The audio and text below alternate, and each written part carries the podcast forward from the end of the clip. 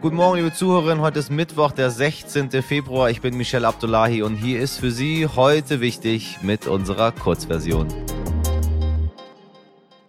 Zuerst für Sie das Wichtigste in aller Kürze.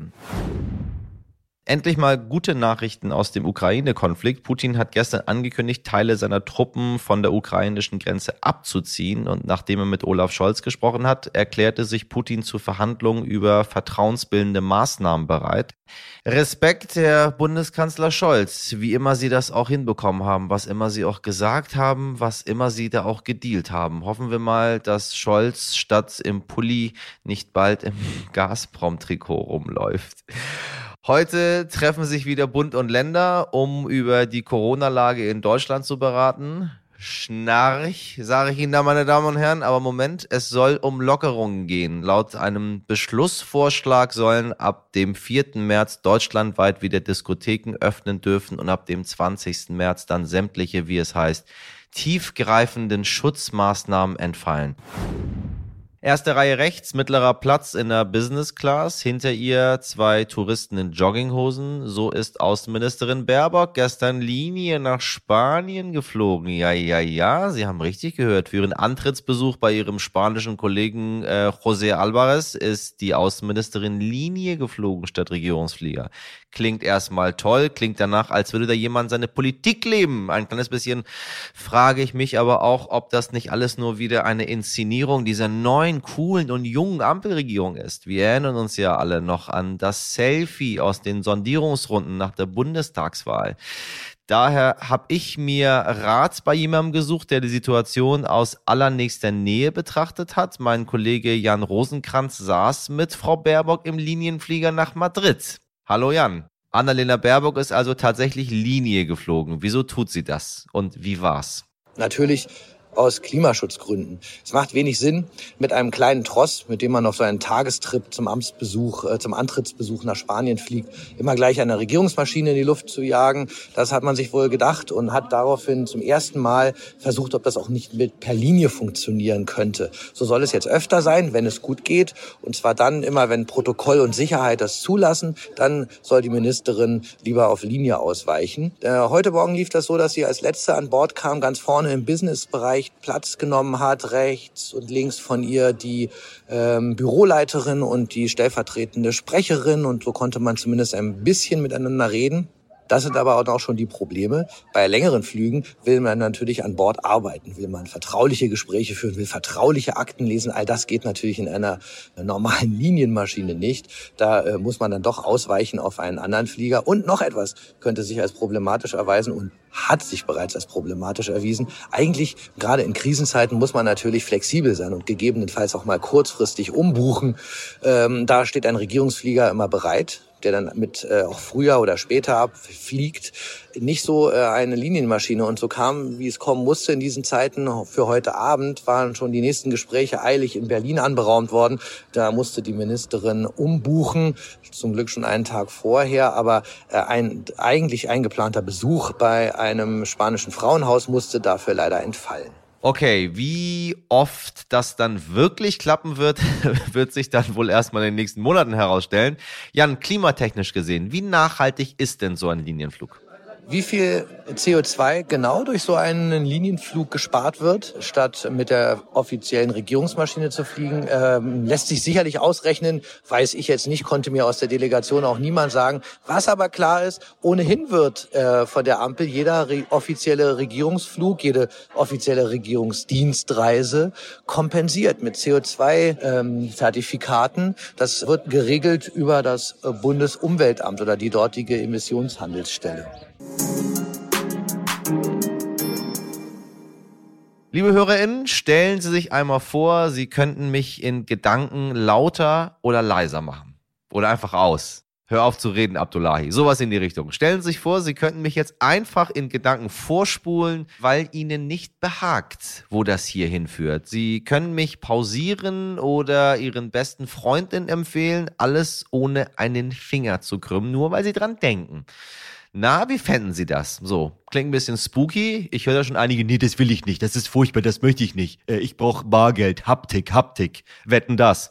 Klingt nach Science Fiction, höre ich auch einige sagen, so wie mich. Die können sagen, wow, cool, das möchte ich haben könnte so in der näheren Zukunft aber wirklich Wirklichkeit werden. Immer mehr Startups wie die Firma Neuralink von Elon Musk feilen an solchen Technologien, zum Beispiel eben an Gedankensteuerung per Computerchip im Kopf und immer mehr Menschen haben da auch Lust zu, zur Selbstoptimierung durch Technik und lassen sich zum Beispiel Mikrochips implantieren, um damit an der Supermarktkasse zu bezahlen oder kleine Prozessoren, um Farben hören zu können.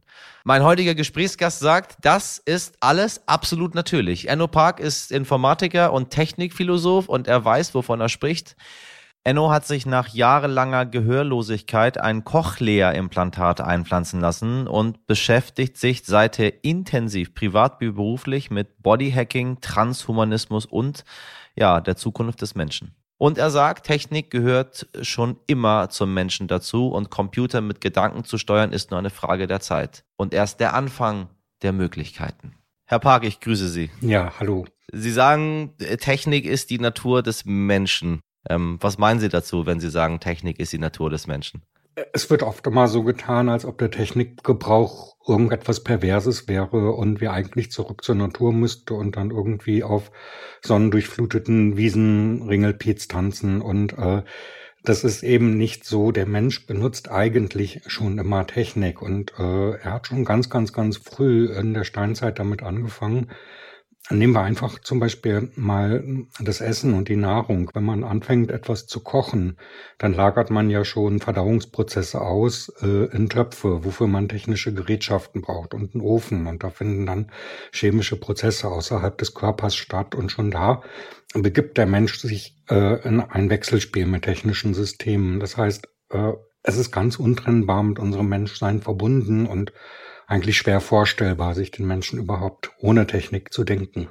Dann erübrigt sich eigentlich meine nächste Frage, ob Sie dran glauben, ob die Zukunft des Menschen in der Verschmelzung mit der Technik liegt. Äh, Sie, Sie sind ja ein, das beste Beispiel dafür, für die Verschmelzung zwischen Mensch und Technik. Ich denke, in gewisser Hinsicht sind wir schon verschmolzen. Äh, sie spielen auf meine Cochlea-Implantate an. Ohne die bin ich äh, medizinisch gesehen gehörlos, aber ich habe halt diese Implantate in meinem Schädel implantiert und kann mit ihnen dann trotzdem hören. Und äh, dadurch habe ich natürlich technisch gesehen einen hohen Grad an Verschmelzung, aber eigentlich kommt es nicht so wahnsinnig drauf an, äh, ob die Technik nun in den Körper eingebaut ist oder ähm, ob sie zum Beispiel in Form eines Smartphones vorliegt. Wie viel Hardware verträgt der Mensch? oh, das ist wirklich, wirklich schwer zu beantworten. Ähm, wenn man jetzt andauernd irgendwelche Umbauten am Menschen vornehmen will, glaube ich tatsächlich, dass Hardware äh, gar nicht die Zukunft ist. Hardware und, und Mikroelektronik und Chips und so, das verträgt sich alles eigentlich nicht gut mit menschlichem Gewebe und ähm, das äh, äh, arbeitet nicht besonders gut zusammen. Ich glaube, dass die wesentlichen Fortschritte eher äh, darin liegen werden, den äh, Menschen gentechnisch zu verändern, was entsetzlich gruselig klingt, ähm, was aber passieren wird, egal wie sehr wir es verbieten.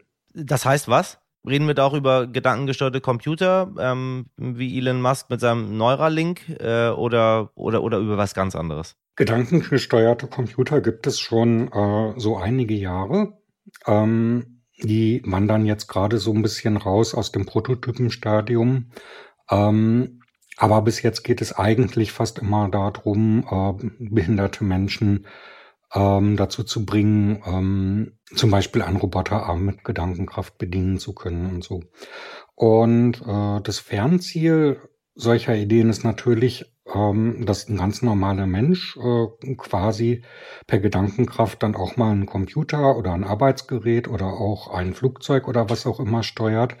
Ähm, aber damit ist Hirnchirurgie verbunden. Ähm, man muss Elektroden in das Gehirn hineinbringen, um diese Technik zu realisieren. Und Hirnchirurgie ist ein krasser Eingriff und wird es auch noch sehr, sehr lange Zeit bleiben.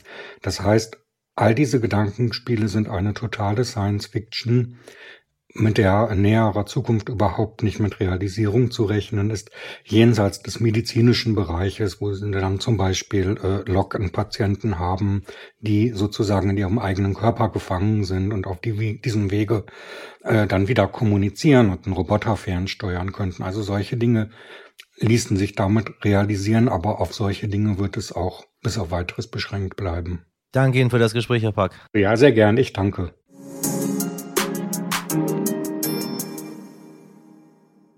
Und das war's schon wieder mit heute wichtig in der Kurzversion. Wenn Sie hören wollen, welche technischen Weiterentwicklungen Enno Park uns noch prophezeit, dann hören Sie gerne auch unsere Langversion. Und ansonsten und sowieso folgen Sie uns, schreiben Sie uns, empfehlen Sie uns weiter, bewerten Sie uns und schicken Sie uns Ihr Feedback an heute wichtig at. Ich wünsche Ihnen einen wundervollen Mittwoch. Machen Sie was draus. Bis morgen. Ihr Michel Abdullahi.